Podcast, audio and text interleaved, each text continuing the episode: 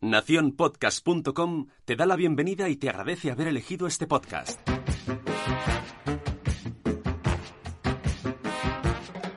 Hola, somos Sara e Itzel. ¿Cuántas veces ante alguna situación no ha llegado a tu cabeza aquel refrán mítico de tu abuela? Cuando seas padre comerás huevos.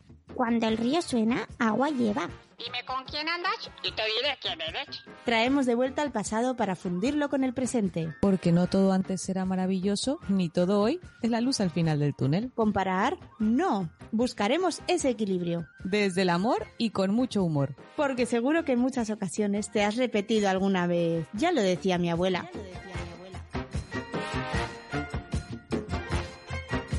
El refrán de hoy es, dime con quién andas y te diré quién eres.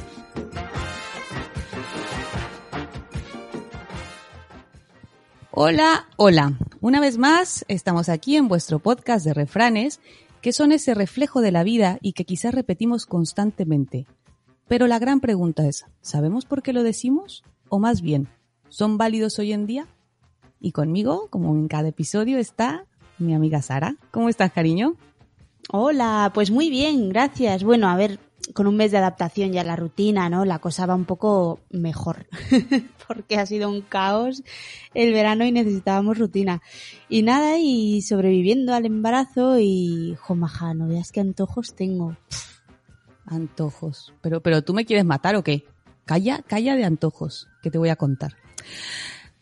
Que estoy yendo con la nutricionista. Sí, Ay. sí, sí, sí. Ya, era momento de poner orden, porque a ver, la gente que lo sabe, yo tengo un blog de alimentación complementaria, alimentación saludable, pero yo llevaba un desorden en las comidas, ya no tanto por el bien o mal comer, sino desorden en horarios, porque em, pues así, la vida, el trabajo, los niños, pues un desastre. Y claro, además de darme mi- mis pautas de, de buenos hábitos, etcétera, pues se me ha dicho que tengo que hacer ejercicio. Y entonces dije a mí misma, ¿qué puedo hacer? Y me puse a barajar opciones. Dije, va, natación, mola mucho. ¿A ti te gusta nadar? Pues la de piscina y eso. A mí me encanta nadar. Ya, pero lo dije, mm, no. Eh, piscina, baños públicos, champiñones en los pies. Mm, no, me mola la idea. ¿Sabes? Y luego ya invierno, uf, frito, no sé yo. Eh, luego dije, bicicleta, mm, bien, pero luego eso de ir caminando como si te hubiera bajado de un caballo después de viajar durante siete días, tampoco me hace ilusión el dolor de culo. Y luego dije, bueno, mm, está el gym, ¿sabes? Hacer pilates, yoga, yo qué sé, pero no me acaba de convencer. Entonces dije, me llegó como señal del cielo y ya sé qué quiero hacer. Buah, ya sé, ya sé, ya sé. Espérate, ¿eh? Adivino yo. Pole dancing. Ahí. Uh, te imaginas arriba, tubito arriba, tubito abajo, giros pa' aquí, pa' allá. Uh, Eh, ¿Estamos locos o qué? Pero tú, no, no. Pero, está guay. pero, no, no, sí ha de molar mucho, pero mi flexibilidad, eh, yo qué sé, o sea, eh, me agacho a levantar un juguete de mis hijos ya y me quedo. Que no, que no, que, que lo tengo clarísimo. Lo tengo clarísimo. Eh, mamá, voy a ser runner. Sí que sí, lo tengo todo, papi. Lo tengo todo, papi. Tengo bambas, tengo chándal, hago selfies con el móvil. Lo tengo todo, papi. Oh, Lo tengo todo. ¿Eh? ¿A que sí? Tengo toda la pinta A de ver. runner. A ver, a ver, amiga mía. No es por desanimarte, ¿eh? no es por desanimarte, pero creo que ser runner es un poquito más complicado que, que- que tener el chándal, tener el móvil y cantar, ¿no? No, no. Eh, ¿Te sabes hacer selfies con el móvil? Lo tienes claro. Tienes un chándal molón porque, eh, no sé si te acuerdas que lancé una encuestilla ahí en unas preguntas en Instagram y nuestros amigos contestaron y me dieron, oye, yo dije, ¿qué se necesita para ser un runner? Y entre que las coincidencias estaba, uno, zapatillas de deporte, molonas. O sea, tiene que ser molonas, no cualquier zapatilla de deporte. de- de- de- No. Chándal, pero color fosfi. Para que no te atropellen, me imagino yo. No sé a qué hora sale la jalea, no sale a correr los runners o esto, pero, pero fosfi, porque si no te pueden espachurrar. Eh, su lógica. Sí, sí, sí. Y la otra, pues eso, una aplicación molona de estas de reloj para que te diga los kilómetros, hacerle fotos a los kilómetros que llevas, hacerte fotos, hacerle fotos a las zapatillas. Pero todo eso, todo eso lo sé hacer. Pero luego, claro, dije, "Vale, vamos a investigar un poquito más qué es esto de ser runner. Y resulta que no. Que es un poquito más allá de esto, que eh, tiene que ver con pues la condición física, el kilometraje, que no se empieza de la noche a la mañana. Y entonces ya es ahí cuando dije, "Pu, pues va a ser que runner no. Empezaré siendo Walking Dead. Porque walking solo tampoco creo. ¿Sabes? Un walker solo tampoco. Ser un tipo Walking Dead así, "Eh, eh", pasito a pasito y que el pulmón no se me vaya por ahí. Pero entonces, cuando me puse a investigar esto de, de ser runner y ver cómo es que hay un perfil específico de alguna manera, es por lo que eh, me llegó este refrán. O sea, entonces, si tú perteneces a un grupo, te da la impresión de que una persona tiene que cumplir un cierto perfil. O sea, que depende al grupo que perteneces, es como tú eres. Por ejemplo, a ver, eh, porque luego de ahí, pues mira, desencadenó más grupos, me puse a, a recordar de ese tipo de tribus urbanas o grupos, etcétera. Y cuando yo te digo eh, que es un hipster, por ejemplo, que está también muy de moda, ¿qué, qué me dirías? ¿Qué perfil crees que tiene un hipster? Ujú, Vale. Jo, es que me has dejado pensando un montón, madre mía, cuánto reflexionas, ¿no? Todo por ir con la nutricionista. Antes no fui con por el psicólogo, y- porque si no esto ya lo Eh, eh, reventamos. Qué psicólogo, psico- un, un filósofo directamente. Sí, sí, sí, sí. Pues a ver, hipster, que me has hecho la pregunta. Mm, a ver, yo alguien hipster me imagino a típico tío con barbas, con gafapasta, eh, con camisa de cuadros y pajarita con dibujitos de smileys. Mm, Un poco por ahí, ¿verdad? Pero, O sea, yo los a ver, hipsters por ejemplo, Mm. y este hipster un día se va de copas por ahí, eh, a da- bailar, lo tengo todo, papi, te- así, y dice, a tomar por saco la barba. Que me- así como la gente que se hace un tatuaje en una noche de fiesta loca, pues ese se quita la barba. ¿Qué? Ya no es hipster. Hombre, mm, podría ser, no, podría seguir siendo, lo digo yo, ¿no? Vamos, no creo que la barba sea único identificativo de hipster. ¿Qué más? ¿Qué más es ser hipster? Porque es la idea que tenemos, ¿no?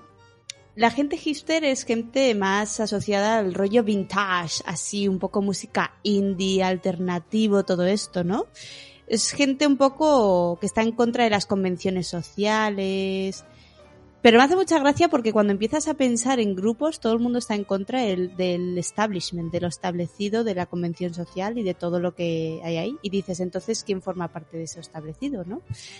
Pero sí, es un poco que rechazan todo el tema de, de, de la cultura comercial, el mainstream, ¿no? Lo comercial, este- pero si más comerciales que ellos no puede ser, ¿no? O sea, tú los Ya. ves y van a la última. eh, vamos, esa barba no puede estar más, no es de, no es de vagabundo, chica, la barba, es una barba Claro. acá, ¿no? Sí, sí, pero, pero eh, son gente que van, por ejemplo, les gusta mucho el rollo del mercadillo de segunda mano, ¿no? Que ahí puedes ir a la última en cosas de segunda Es mano. De mercadillos a mercadillos. Mm, Claro, hombre, hombre, sí. Pero quiero decir que hay muchas veces que dices, jo, la ropa esta de los años 70 de mi madre, pues la voy a llevar a un mercadillo de estos y oye, y es ropa que hoy en día triunfa sobre todo entre gente hipster. Yo lo veo un poco por ahí, ¿no? El, el- yo lo veo muy vintage. Yo pienso en hipster y pienso en vintage con las gafas de, de, de tres gafas y la segunda y tercera unidad por un euro. Ya, pero pues entonces, si tú ves, o bueno, yo veo en los grupos que he estado viendo, es que de normal tiene que estar definidos por algo, ¿no? Tienen un código, digamos, de comportamiento, un código de vestimenta, eh, inclusive eh, grupos con códigos de valores. O sea, Ujú. cuando preguntaba, Sí. hacía la encuesta también en, en- en Instagram, me hizo reír. hay respuestas maravillosas. Sobre todo con lo del largo de la barba. Yo preguntaba que cuánto tendría que ser la medida de una barba para que a alguien se le considera un hipster. Había unas gloriosas, unas también un poco mm, guarrillas, también he de decirlo, pero muy simpáticas. Pero todo era, eh, no sé, que le cubriera la, el cuello, eh, lo suficiente para guardarse migas de pan, que eso vendrá muy bien para esas noches así, dices, que te quedas con hambre, ¿sabes? Así como en Estados Unidos la gente tiene muy habitual bajarse en la madrugada a hacerse un sándwich. Oye, pues un hipster lo tiene de lujo, ¿eh? Ahí bus- rebusca la amiguita y ahí la tiene. Mm, qué rico, ¿te imaginas sacar la lengua y... mm. tiene, Sí, lo tiene sí. todo así. Pero entonces, ¿qué música? Lo, los hipsters, la música, pues suele ser esto, ¿no? Música más, decías, Y más, más indie, alternativa. Yo cada vez que pienso en un hipster, no sé por qué, me viene a la cabeza Kings of Leon, ¿no? Típicos grupos así más, pues, mm, por un lado relajados, pero por otro lado meten caña, pues un poco alternativa, lo que decimos, ¿no?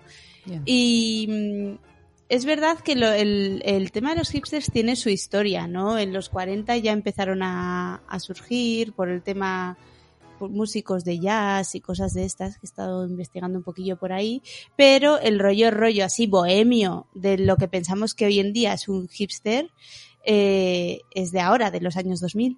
Y bueno, son gente, pues eso, que en un principio tienen cierto compromiso con el tema ecológico, que, que, que quieren, es un poco, pues eso, la cultura del reciclaje, pero a la vez eh, estar a la última, ¿no? No porque es como quien dice, mm, son gente de clase media alta, por lo que veo aquí un poco enfocándolo. Claro, es eh, que me da más entender que son de más caché, ¿sabes? Digo, no es, no es el, el Mm. tipo rollo homeless. Claro, pero yo creo que es gente con caché que se quiere rebelar un poco contra eso. O sea, son gente de familias eh, altas, o sea, de clase media alta, que dicen, mm, vale, muy bien, es muy, o sea, por un lado, mm, a nivel económico no tiene por qué ser así, ¿no? Por el tema ecológico y tal, pues, oye, pues compraré ropa de segunda mano y no sé qué, pero por otro lado, eh, puedo seguir aparentando lo que soy, que es alguien de clase media alta. Son gente, también he estado viendo que son gente de mentalidad liberal, de, del tema de comercio, muy liberal, pero un poco en contra de, del consumismo este que tenemos hoy en día, como se dice, de compulsivo que tenemos hoy en día. Una cosa, amiga, no puedo evitar Es- escucharte. Y es que me viene otro grupo a la cabeza. ¿Quién? Porque mm, de las, independientemente yo he dicho homeless, que ha sido la única que he usado, de tú, eh, varios de los enunciados has eh, usado varias eh, palabras en inglés, anglosajonas. Y eso es muy Sí. característico de un grupo que a mí me encanta, los millennials. Por favor. Eso está. Somos millennials. Eso. No, yo no. Bueno, a ver, ahora te comentaré, porque investigando yo decía, ¿qué tiene que ver? ¿Un millennial qué es? ¿Es por edad? ¿Es por actitud? ¿Es por fechas de nacimiento? O sea, yo había entendido que era la gente que había nacido a partir del año 84. Era más o menos lo que Mm, se soy consideraba. Yes. O sea, no, por eso te digo, yo por dos años he, he quedado fuera del grupo. Pero luego digo que lo veía y no, a ver, hay algunos que incluso abarcan de 1980 a 1994, de la gente que nació en esos años, 1980 a 1995. O sea que sí había un poquito más de apertura. Pero una de las características que sí vi es que son nativos digitales, los llamados nativos digitales, que ya llegaron Mm. con justamente ya todo, eh, ya dentro de toda la tecnología, ¿sabes? O sea, ya incorporada en sus vidas. Entonces me imagino que serán los que nunca han visto una cabina telefónica. ¿Tú has visto una cabina telefónica? Yo sí, y he llamado, y he mandado SMS por cabinas telefónicas. Ah, bueno. Pero, pero tú no me dirás, porque a mí eso te digo que me encanta de los millennials, porque de la mitad de frases que utilizan son anglosajonas, ¿sabes? Es siempre así de, ay, no, sí, pues es que va muy rollo homeless y no sé qué, y sí, es que free, free mind o free the nipple, no sé, free the nipple, no, lo que sea, da igual. ¿Sabes? Y quien los oye es de, ¿quieres hablar en cristiano? O sea, pero, pero vamos. Y luego otra, ot- otra de las cosas que me mata, chica, y te lo tengo que decir porque tú también lo haces, eres culpable. Uh. Abreviaturas, siglas para todo. Y yo hay veces que las veo en el chat, eh, que, que, en el que, tú y yo compartimos o algo, y es de, ¿eh? ¿Sabes? No puedo con el LOL. No puedo, lo, confieso, no puedo, soy, no soy millennial. El LOL digo, pero el LOL qué? La primera vez que lo leí yo, ¿LOL? Lago oscuro, no. Eh, larga, o, no. Y yo digo, ¿pero y esto? Y luego, yo la- el otro que usas tú mucho, y no me digas que no, el, el BTW. el what the fuck. No, no ese, no, bueno, también. No, ese no. No. Ah, bueno, B- BTW, ese sí, es verdad. el by the, By the way. way. Pero, pero, ¿tú me quieres decir, chiquilla, qué te cuesta decir? ¿Sabes? Eh, por cierto, pero qué tan difícil es decir por cierto. Tú dijeras, tienes que decir una Bueno. frase, en lugar de decir by the way, tuvieras que decir, eh, por cierto, disculpen ustedes que me voy a, tengo que informar e interrumpir su conversación. Vale, entiendo que me lo acortes. pero cuando lo, lo- sobre todo una amiga, queremos mucho, Sora Grutuis, también es igual. Y utiliza mucho, pero- mucho las, las siglas. A ver, yo sufro una especie de contagio y cuando estoy con gente muy millennial, yo me considero millennial, pero con- hay otra gente a la que considero más millennial, como Azora. Entonces, cuando estoy con gente como ella, me contagio de esto. Entonces, yo no puedo decir, por cierto, teniendo una B, una T y una W en el teclado. Es que no puedo. Pero, Y el LOL me hace gracia que tengo que decir que yo la primera vez que lo vi pensaba que era una boca y los dos mofletes Ay, en el lateral, favor, en plan... yo pensé que eran dos bracitos, yo, yo pensé que era un plato en medio y dos bracitos recargados sobre el plato. ¿Ves? Pero tenemos, tenemos una inteligencia muy visual, por lo que veo. Pero es que no, no me entero.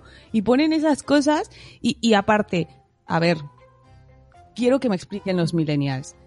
¿Por qué entonces no se levantan todos, levantan la voz en nombre de las películas en su idioma original? Porque aquí seguimos con las películas, que mis respetos para los actores de doblaje, ¿eh? por favor, con todo el respeto del mundo. Pero eh, una de las peores cosas que yo llevé cuando llegué a vivir a España era eso. O sea, eh, ahora, ahora sí que ya el oído se me ha hecho y es verdad que sin estar viendo la tele, yo escucho, por ejemplo, Denzel Washington, lo escucho y ya identifico la voz del actor de doblaje de Denzel Washington. Creo que hasta se me ha olvidado cómo habla Denzel Washington. Tengo que volver a saber el idioma original. Pero eh, lo veo y digo, eh, yo qué sé, se han perdido frases míticas que, que en español no suenan igual que en inglés. ¿Sabes? O sea, el look, I'm your father. Sí. No es lo mismo de look, soy tu padre. No, no, y aunque le Oye, echen perdona, mucha pasión. En España ha calado.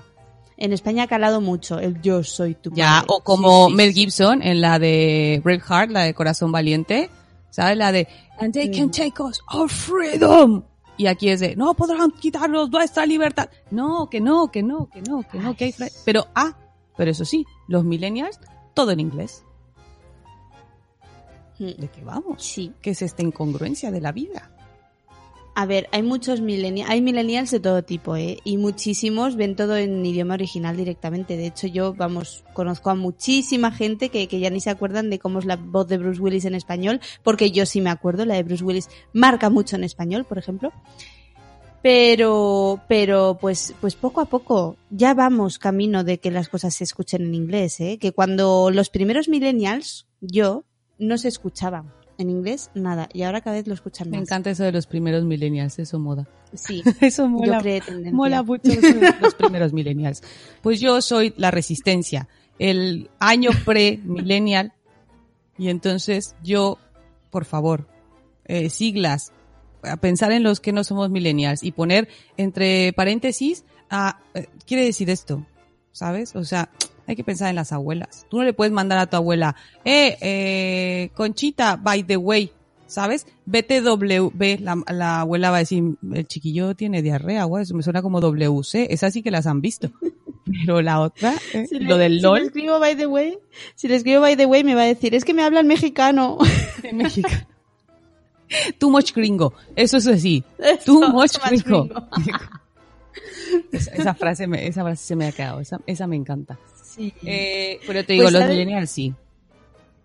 Sí, sí, pues, pues sabes, ahora que hablas de, de esto de millennials, yo tengo otro grupo aquí de gente que es muy, muy millennial. O sea, yo pienso que, que hay como dos tipos, ¿no? Los que son millennials y los que no lo son, pero todos tienen algo en común, que son los frikis.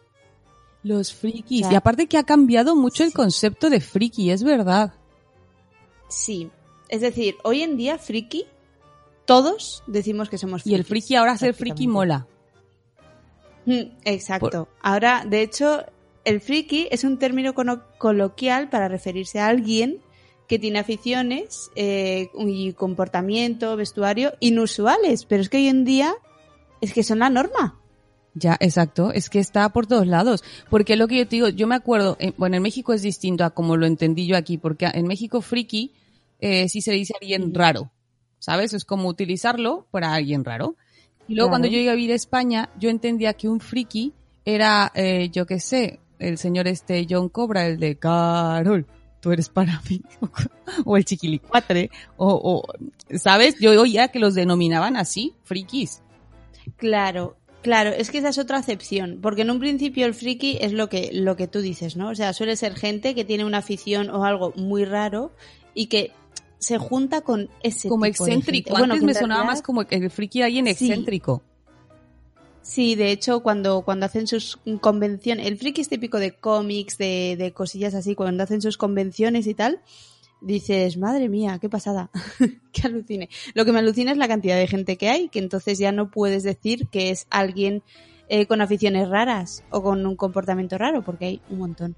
Pero he estado viendo que efectivamente hay otra, otra acepción para friki, eh, que se refiere a toda persona de práctica desmesurada y, obs- y obsesivamente una, a ver, persona que practica, perdón, ¿veis la importancia de la tilde? He dicho de práctica, no.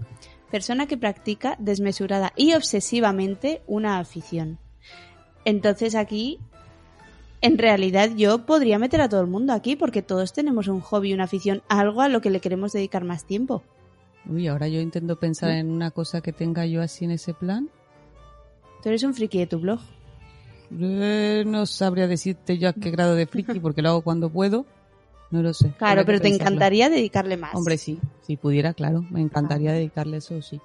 Muchísimo más. Eso, entonces, al final es eh, la, bueno, la acepción de freak eh, inicialmente fue para referirse a gente que tenía algún tipo que era rara físicamente, que tenía Freak, algún los tipo freak de... de... circo, es que era la cuestión, es que realmente ese es el, el, la pa- el origen de la palabra y es en Estados. Unidos es eso, es eh, esta gente que tenía pues alguna alteración eh, eh, física, exacto, todo mujer ese tipo de barbuda. cosas, la mujer barbuda, eh, todo ese tipo de cosas.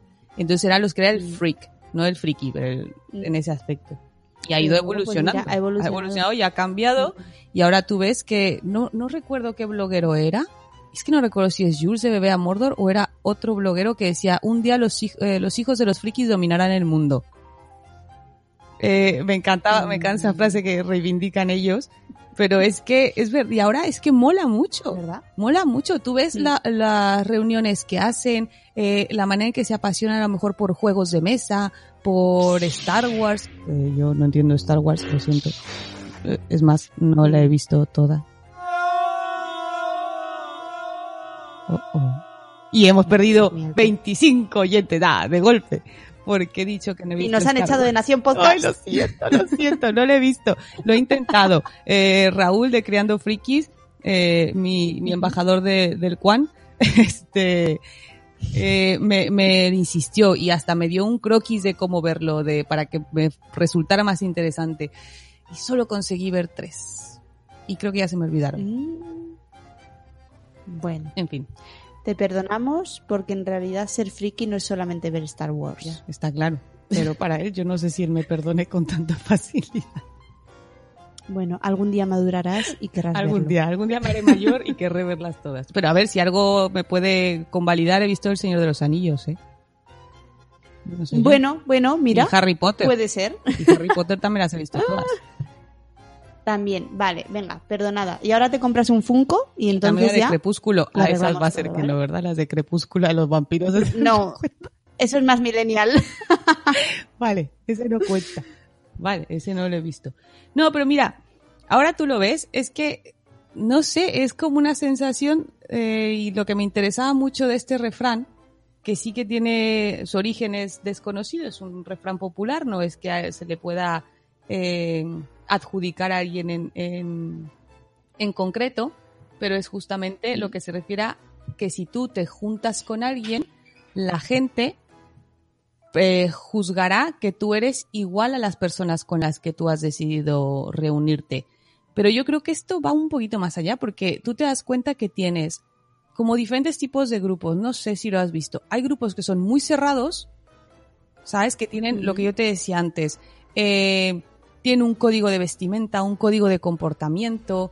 Y hay grupos más abiertos, a lo mejor que sí comparten aficiones, pero tanto tú puedes estar compartiendo con diferentes grupos, con diferentes gustos, y tan normal. Hay unos que me parece que son muy estrictos, inclusive hasta para dejarte formar parte de ellos. Sí, claro. Es que en realidad todo depende un poco de la filosofía que tenga cada uno y, y de sobre todo eso, ¿no? De cómo vean el mundo y de cómo decidan verse ellos respecto al mundo. Por ejemplo, yo te hablo de grupos cerrados. Hay grupos, por ejemplo, yo me puse a investigar un poquito esa diferencia de grupos cerrados, grupos abiertos. Encontré un artículo muy, muy interesante de Kids Health eh, que me gustó mucho porque mencionaba de cómo ayudar a nuestros hijos a detectar estos grupos y si realmente les benefician o no. Ellos hablan que en su mayoría los grupos cerrados no, porque tienen ciertas características en los que uno tienes que cumplir ciertas normas y normalmente son muy estrictas. Eh, tienen un sentido de superioridad sobre el resto de la gente. Ellos se creen superiores a los demás o que su diferencia es tal que los demás están mal y ellos están bien. Quien opine diferente a ellos está mal. ¿Sabes? Igual a lo mejor vamos a poner por decir grupos, ah, de- pues a ver, todos aquellos que son extremos, no sé, neonazis, ¿sabes? Todo este tipo así radicales que ellos suponen Sí. que son mejores que el resto de, de la gente. O sea, y el grupo abierto lo que te habla es eso, que tú puedes pertenecer, les gustan más cosas, pero que tanto puede entrar quien quiera y en el momento que quiera también se puede salir, se puede invitar a más miembros, ¿sabes? Se aceptan diferentes opiniones, se puede hacer un debate. Y cómo ayudar a nuestros hijos a que elijan esos grupos y detecten los grupos en los que se les está exigiendo algo. Exacto. Yo de todas formas pienso que dentro de cada tipo de, digamos, eh, grupo social, tribu urbana o como queramos llamarle, eh, siempre hay gente que es más radical y gente que es más abierta. O sea, nunca podemos decir, excepto aquellos grupos que, que son extremos ya de- de- desde su nombre, como dices tú, por ejemplo, el tema neonazis, los demás es que no podemos decir que todos No. son así, ¿no? Es verdad que... mm, ¿Tú te imaginas que un día llegamos cada- con, con un amigo runner y le decimos, oye, ¿me puedo ir a correr contigo? Y te dicen, no, porque no eres runner. Ah, Y no tienes ropa chachi ni te sabes hacer selfies correctamente con el móvil. Oh. Pues seguro que hay, seguro que hay muchos que son así. Ahora, yo ¿Tú creo... crees que hay un runner así de extremista? Seguro. Yo creo que hay gente, o sea, la mayoría, obviamente no. Pero seguro que hay alguien así. Es que en todos lados hay gente extremista, pero vamos, yo lo que no puedo Eso hacer es, es, es guiar mi vida por, en- por esta gente, ¿no? Lo haré por los demás. Eso es verdad. ¿Tú te imaginas el que sea extremista hipster? ¿Sabes? Y que entonces sea capaz de, de, de, de- si le sale un hijo lampiño que no le va a salir barba, sea de ¡No! Dios, ¿por qué me castigas con un hijo lampiño? Le sale un hijo como el, como el, ay, que me da mucha ternura la caricatura esta que tiene su razón, pero la de Caillou, el nene este Ay, que no tiene pelo, que es muy bonito, tiene un sentido por, eh, a favor de los niños eh, que padecen de cáncer. Pero imagínate que le sale un hijo lampiño. ¿Qué hace? Es un extremista. Pues no lo sé, pero un hipster extremista, ¿dónde se comprará la ropa interior? Nada, la, no estamos diciendo que son de reu- reutilizar, le dan la vuelta y ya está. la sacuden, le dan la vuelta y lo que dure la semana. Ala. Así, y arreglado. Como cuando, si te vas de camping, que dices, uy, que no me traje suficientes calzoncillos, eh, tranquilo, que del otro lado no ha pasado nada. Y lo mismo con la camisa y lo mismo con todo. Ay, no. Bueno, tú, eh, ¿te has puesto alguna vez a analizar por qué buscamos pertenecer a un grupo? Porque es verdad, como seres sociales, Mm. es que lo buscamos, lo necesitamos. Habrá gente que prefiere, pues, esto de la soledad. Pero en general, todos buscamos formar parte de un grupo. Claro, pero yo creo que por el sentimiento de pertenencia, ¿no? Y por también por la por el querer ser aceptado. Es que yo creo que es todo instintivo. Al final Entonces, cuando vamos con esa frase de a mí lo que los demás piensen de mí me, la- me da igual. es que en realidad 100% es imposible. Imposible porque siempre hay algo que no te da igual. Y no hablo de, de que no te da igual de la sociedad en general, pero algo que no te da igual que alguien lo piense. Ya. Eso, eso fíjate que opino igual que tú.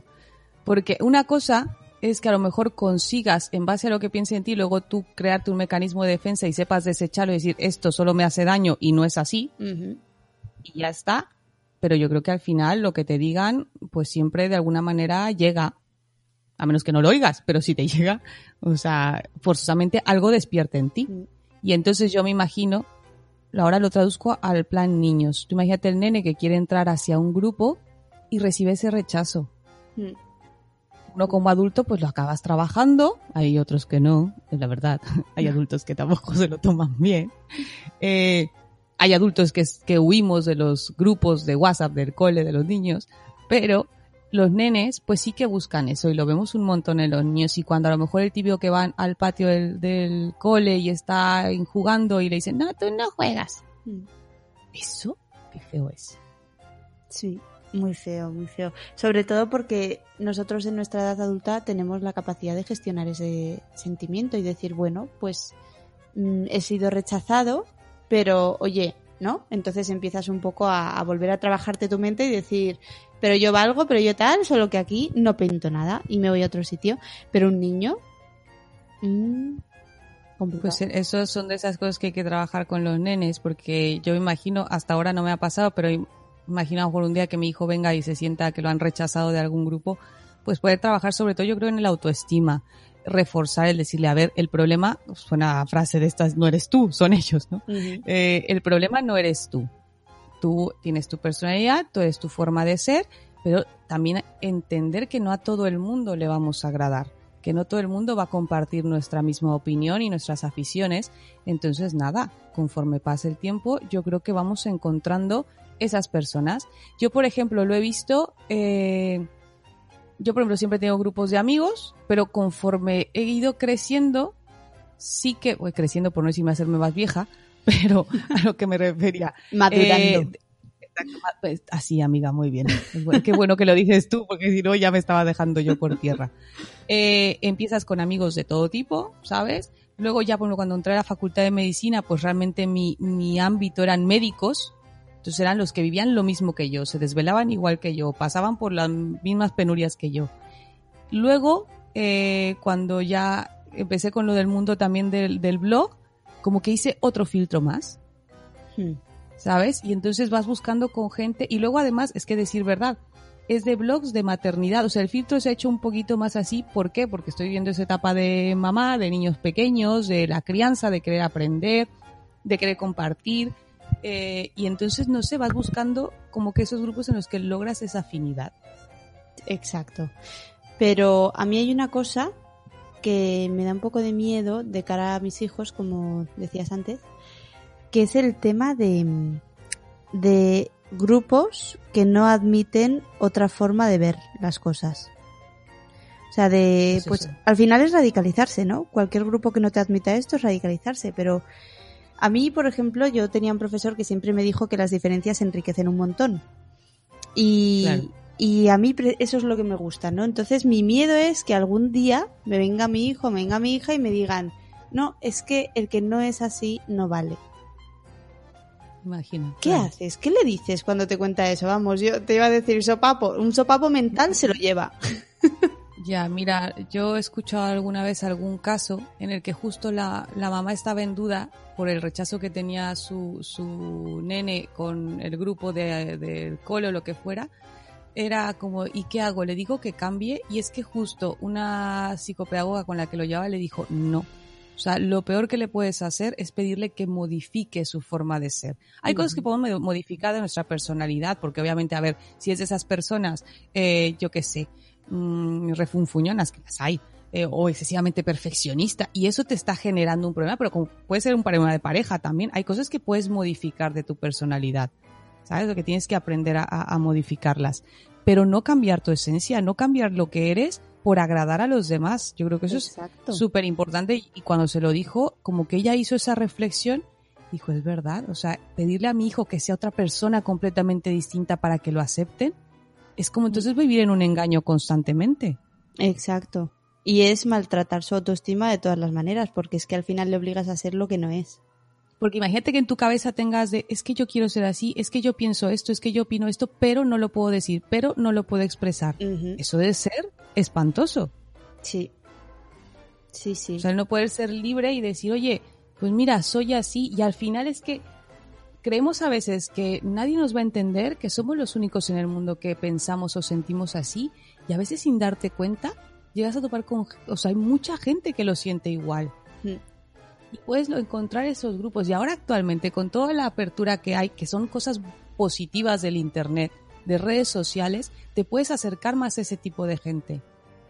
Puedes tener contacto con gente con esas mismas aficiones y si sabes buscar eh, las fuentes sanas, las fuentes eh, fiables, fuentes que te generen esa confianza, es que es muy chulo lo que puedes hacer ahora y encontrar y hablarte con gente de, todo el mundo prácticamente. Exacto. De hecho, el otro día eh, estuve en, en un podcast de la Fundación Telefónica.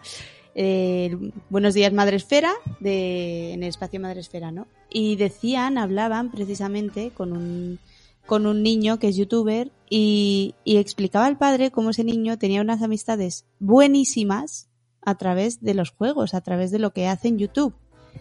Y, decía el padre, pero de verdad que son amistades muy sanas y muy buenas. Y mucha gente no comprende que amistades que haces tú en Internet son en muchas ocasiones mucho mejores que las que tienes fuera, porque las que tienes en la vida real, al final puedes identificarte más o menos, puedes tener más cosas en común o menos cosas en común, pero las de Internet también las has elegido tú. Claro, y yo creo que las de internet tienen lo que yo te decía, más filtro todavía, porque tú mismo Sí. eres el que está buscando esas especificaciones. Exacto, tú, er- tú te estás metiendo en ese mundo. Entonces vas a lo que quieres. Y, y sí, a mí me parece, eso es un tema súper interesante también, el de las amistades, bueno, o Internet. las relaciones interpersonales en, en Internet. Ay, mi matrimonio viene de eso. Mira, Eso- pero eso será otra historia que luego historia. Pero el tuyo, Bueno. y es que hablando con otra gente después del podcast, es que estábamos, ¿cuántos estábamos? Estaba yo hablando con dos hombres y los dos habían conocido a su mujer a través de Internet. Y es que es eso, que cada vez más gente. Sí, sí. Es que se conecta. Es que tú imagínate que tu límite de encontrar el amor de tu vida se limitaba pues a la gente que te rodeaba en tu kilometraje de, de modus vivendi, ¿sabes? De, de- de donde tú te movías hasta ahí, tus compañeros, tus amiguitos del cole, tu compañero de, en, no sé, la falla aquí, por ejemplo, en Valencia, yo qué sé, ¿no? O sea, de tus grupos cercanos y de ahí se dan las relaciones del trabajo, etcétera. Pero ahora es que es el mundo entero, Maravilloso poder escoger en el mundo entero a quién quieres ser. al amor de tu vida. Al amor de tu vida, por ejemplo. O bueno, tenemos que confesar que nosotras hicimos el primer episodio antes de conocernos físicamente. Eso es verdad. Nuestro Ujú. también fue amor por internet. Por supuesto. Eso es así. Sí. ¿Tú has pertenecido alguna vez a algún grupo así, no sé, Mm, punky o ya sí. Punky o punky, porque igual ahora me van a decir los millennials que sea punk y no punky y la acabo de cajetear, pero Que punk, que punk, como dice la tita Punk, punk. No, pero algún grupo así, Sí, pues mira, yo la que adolescencia fui... de tal forma y así, o sea, no sé. Sí, sí, yo la adolescencia pues fui muy loca. Estuve intentando, intentando ser punky y me encantaba. Es que me encantaba porque además era una cosa muy rara. Porque yo escuchaba a los Sex Pistols y es que son la antítesis de mi propio ser. Pero precisamente por eso me gustaban más. Y era mi grupo eh, favorito. en la Jamás te lo hubiera visto así. Te me haces tan, tan ternurita y tan mona y tan, no sé qué. Como para verte bueno. así de cadena y así de... no Pues sé. sí, con pinchos y metiéndome en conciertos en mitad de un pogo y pegándome empujones con medio mundo. Así, me flipaba, me flipaba. De hecho, tuve un novio que era punky de estos de tocar en, yo soy de Bilbao, pues tocaba en Gasteches y yo me iba como loca ahí. Pero, lo que tú dices, había O limitaciones. sea que tienes más Entonces, perforaciones en, el cuerpo. Tienes más Eh, perforaciones en el cuerpo. sí. que La naturaleza te dio. Bueno, en el caso del noviete que me eché, no, pero la mayoría de la gente que conocía sí. Pero me Ya, pasaba claro. siempre lo mismo, ¿no? Que la cuna de la que yo venía no tenía nada que ver. Yo no venía de un barrio obrero, yo no venía de una familia... mm, a ver, sí que se han tenido que buscar las castañas y sí que han pasado penurias, Bueno, pero, pero, no han sido era las un nivel más alto. Está claro, está claro. Era diferente, a nivel político totalmente diferente y todo lo demás. Entonces, de alguna forma yo quería ser algo que realmente no era. Pero me, me atraía tanto aquello que, que no sé, Lo me lo pasé súper bien. Sí, Oh. sí, y fue una adolescencia buenísima. O sea, yo estuve muy a gusto. Ahora, estuve muy a gusto, obviamente, como siempre, sabiendo poner límites. Quiero decir que yo me podía haber metido muchas cosas que había por ahí. Tú Muchísimas. supiste y no hablo mantener- solo de drogas. mantenerte abierta al grupo. O sea, a pesar de que te gustaban cosas, de alguna manera sabías que había otras más, que tampoco era hacerlo todo lo que tenías que, o sea, no tenías que hacer todo lo que ellos hacían. Claro, no, no. Y sobre todo que, a ver, a mí me gustaba mucho el tema de, estar yo allí y saber que yo estoy respetando un montón a gente que no piensa como yo, por ejemplo. Eso me encantaba. Y sobre todo me gustaba escucharles, porque hay muchas veces que dices, tú tienes una filosofía de vida porque has mamado eso, pero luego otra gente no ha mamado lo mismo que tú. Entonces, eh, eh, yo creo que aprendes un montón de esa gente, porque comprendes por qué mucha gente piensa de una manera, eh, confirmas el que sigues sin comprender por qué piensan de otra, o sea, hay de todo y es, es descubrimiento, es vida. A mí me encantó y fue una etapa que la recuerdo con tanto cariño que a veces me dan ganas de irme a un gasteche a un concierto cualquiera que hay allí. Pero Pues sí, mira. en tu caso, ¿tú has pertenecido a alguna tribu urbana o algo de eso? No, de hecho creo que no. No, la verdad es que no. Nunca fui así de decir, ay, tal estilo de... de... Mi marido me hace mucha burla porque dice que yo soy de, de la época esta de las coreografías de Backstreet Boys y Britney Spears y me sé las coreografías Ay, de todas sí. las canciones. es verdad, me las sé, sí, lo confieso. ¿Sabes? O sea, sí. Pero, pero no, así que yo dijera que cogiera un código de, de vestimenta o de música. No, la verdad es que siempre he sido muy, muy variopinta. ¿Qué te voy a decir? Tanto me ha gustado la música actual como me puede gustar música súper antigua, que hay gente que me dice, pero ¿cómo te sabes esa? Por ejemplo, canciones de boleros. ¿sabes? De, de, de, de, de abuelas, tatarabuelas, bisabuelas. Y es que me gusta. Yo, por ejemplo, donde trabajo, que lo saben que trabajo en una residencia, cuando ponen las canciones de Manuel Escobar, pues yo las canto como la que más. Como la que más. Y me la sé. Y la que les encanta a todos, a todos mis abuelitos en la residencia, la de libre, como el sol por las Bueno, yo, ay, A cantársela todas las mañanas. no, no, eso. Y como me gusta música de ahora, como, bueno, menos el reggaetón. Lo siento, no puedo con el reggaetón. Yo tanto papi, dámelo todo, no. A ver, a mí el despacito me gusta, ¿eh? Lo reconozco. Perdón. Después de que lo escuchas en tu coche eh, 10 veces en un viaje, vas a ver que le vas a coger un asco que no veas. Que Es lo que me ha pasado a mí con mis hijos, porque Javier está obsesionado con el despacito. Y ahora con la de malo, malo, chico malo, malo, malo, que así la canta Así Javier. no. Eso es muy buena. Escuchar a mi hijo Javier cantar la de lo malo es muy bueno. Eh, pero no. No, a mí el reggaetón, mm, no, tenemos un problema. Yo digo, tanto mami y papi, mm, no. Ya. Suficiente lo oigo en casa como para escucharlo con música. Pero a ver, hay de todo. Al final de cuentas vamos a respetar. Ahora nos va a llegar toda la comunidad de reggaetoneros y nos va a decir, ¡ay, a por las abuelas! Joder. Cada quien, ¿sabes? ¿Te imaginas? Un, un- no imagino un scratch así de reggaetoneros aquí en mi casa, ¿sabes? Así todos, ¡ah, por ella! Toma, mami, toma, toma, que te lo doy. ¿Sabes? Dice, a que ella le gusta la gasolina. Ay, ay, no, que en fin, qué imagen mental acabo de hacerme. Fuera. No, pero a ver, yo lo que te digo, eh, la variedad, la- en la variedad está el gusto, ¿no? Es verdad, es verdad. Y aparte hay que pensar Sí. que es un grupo que se ve que es muy de dar, porque todos se dan. Es dame, te doy, te das. Es un, son muy, muy compartidos. Muy hippies. Son muy compartidos. O sea, eh, todos se lo quieren dar a todos. Ay, no. Pero fíjate, yo por ejemplo, yo me he dado cuenta que a lo largo de los años me ha ido gustando más una música u otra, porque yo me he guiado mucho por la música. O sea, mi, mi- mis filosofías de vida iban mucho según la música, ¿no? Tu vida es un soundtrack.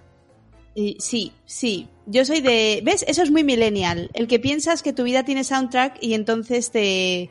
mm, perdón, una banda sonora para la gente que no entienda soundtrack. ¿Sabes por qué te lo digo? Porque Berto Romero en el, en el podcast, bueno, en el programa de radio realmente, eh, nadie sabe nada, decía eso. Y dice, sí, eso es muy de millennial, que van por la calle, llevan los cascos y ellos se creen que están en un video de Beyoncé. O sea, van Exacto. andando de turun, ¿sabes? Y se van moviendo creyendo que todo alrededor forma parte del vídeo. Y cuando llega alguien y les hace, eh, disculpe, ¿me da la hora? No me fastidies, tío, que no ves que estoy a la mitad de un vídeo. me acabas de cortar Es que- todo el rollo. te prometo que cuando llegué a vivir a Madrid y empecé a ver a gente bailando de esa manera, yo decía, ¿esta gente? es que en el metro me los encontraba, yo no sé, yo en Bilbao no los veía, pero bueno, ay madre. Este Pero sí, sí. Eso está genial, ¿eh? Lo de ir así. Ahora, mientras no, a mí el que no me gusta es el mítico que va como que su vida tiene soundtrack y, y va poniéndonoslo a todo el mundo. Es Ah, como bueno, eso muy sí, bien. por favor, casquito, sí, gente. El, el soundtrack de tu vida es de tu vida y que Es tu vida vida se quede, no de la mía, ¿sabes? Porque a lo mejor yo estoy peleándome con mi crío de, de cuatro años y tu soundtrack es, es una cosa que no me pega, ¿sabes? O sea, no. Claro, es que no. yo estar con mi soundtrack mental de, de, de Mozart en ese momento y de repente me llega uno con Daddy Yankee, pues es que es un... No, nos ¿no? parte, nos Me- parte me- nuestro, el videoclip de nuestra vida. Nos parte el videoclip de nuestra vida. Nosotros estamos así con, con un Celine Dion, así llorando. ¡ah! y de repente alguien llega con despacito, pues no, nos da en la torre. Pues no, no. no. no. bueno, pues me ha encantado. A mí, Pues sí. te digo esto, yo creo que hay que aprender de este refrán. Y sobre todo actualmente, yo considero que igual es un refrán que ya no pegaría mucho. Lo de juzgar a alguien por pertenecer a un grupo así de primeras, yo considero que es algo que ya no pega. ¿Sabes? No. Porque tenemos que permitirnos, como lo hemos visto a través de redes sociales, internet, etcétera. Ahora puedes conocer un montón de gente de diferentes maneras de pensar. Hay que mantenerse abierto a todo el mundo, respetuoso sobre todo y tolerancia. Yo creo que a este mundo lo que más le falta es tolerancia. Totalmente. Totalmente, pues sí. Eh, nos tenemos que convivimos aquí y no nos queda más. ¿Tienes Mm. alguna idea de mm, contrarrefrán que podamos ponerle a este? Pues algún... Yo la idea que tenía también era de un refrán parecido, pero no similar, que es el de Dios los cría y ellos, y ellos se juntan, ¿no? Que muchas Sí. veces es como que eso, que la gente va formando sus grupúsculos sociales respecto a esto. Pero un contrarrefrán, ¿tú tienes? Es que había pensado en uno que creo que podría ser eh, el de no juzgues a un libro por su portada. Sobre todo es eso de antes de ver a alguien porque lo ves con una vestimenta, con una forma de una música, un lo que sea y ya, como lo ves, por ejemplo, lo que dijimos, es tipo punk, ¿sabes? Eh, y Sí. lo ves vestido así, todo ya te imaginas que es un anarquía, o sea, que es anarquía total, que es un destruye todo, eh, que va por la vida metido en drogas, o sea, en lugar de, de, de por ver a alguien así ya juzgar, no. O sea, simplemente piensa que puede ser una afición, un gusto, y que no es que toda la gente que tenga esa misma afición o pertenezca a ese mismo grupo van a ser así. Eso es Toda súper importante. Mm. Sí. Bueno, Me amigos, yo creo que ya hemos cumplido, ¿no? ¿O qué? Hoy ya estamos, ya estamos. La verdad es que esto da para mucho más, ¿eh? En Hay realidad... muchos grupos, hay muchos y de todos y, y esperemos Sí. que se lo hayan tomado con humor, ¿eh? Si alguien dice, ay, he sido millennial y no me ha gustado, pues, te, te, te", pues ni modo, te aguantas y, y ya está, le adelantas a la parte de los millennial y no lo escuches, que para eso es podcast. Los ofendiditos mejor que no nos escuchen, sí. No, mejor que no.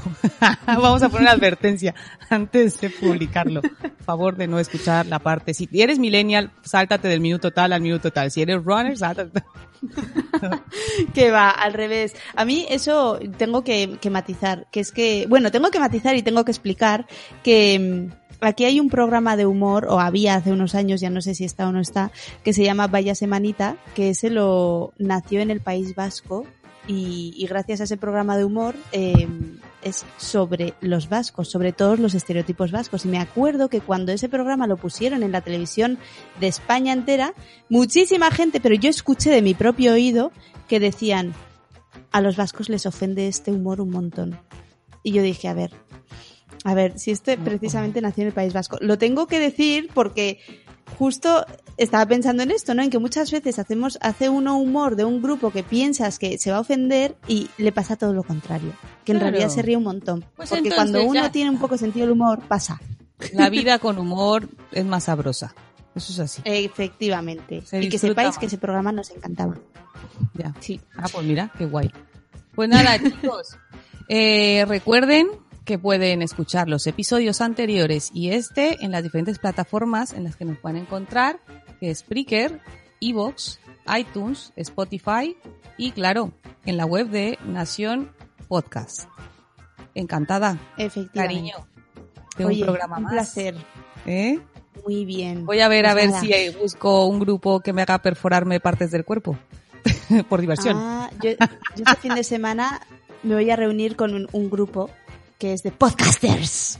Eso es otro. Ese era otro grupo que debimos de haber. Ahí recolecta toda la información que puedas y ya sabes, directo ahí en Instagram para ver cómo es esta tribu de los podcasters. Y si es verdad todo lo que Muy dicen bien. ellos. Equipo Ya veremos. de investigación. Ya lo decía mi abuela. Muy bien. Amigos, Hasta luego. hasta la próxima. Un besazo.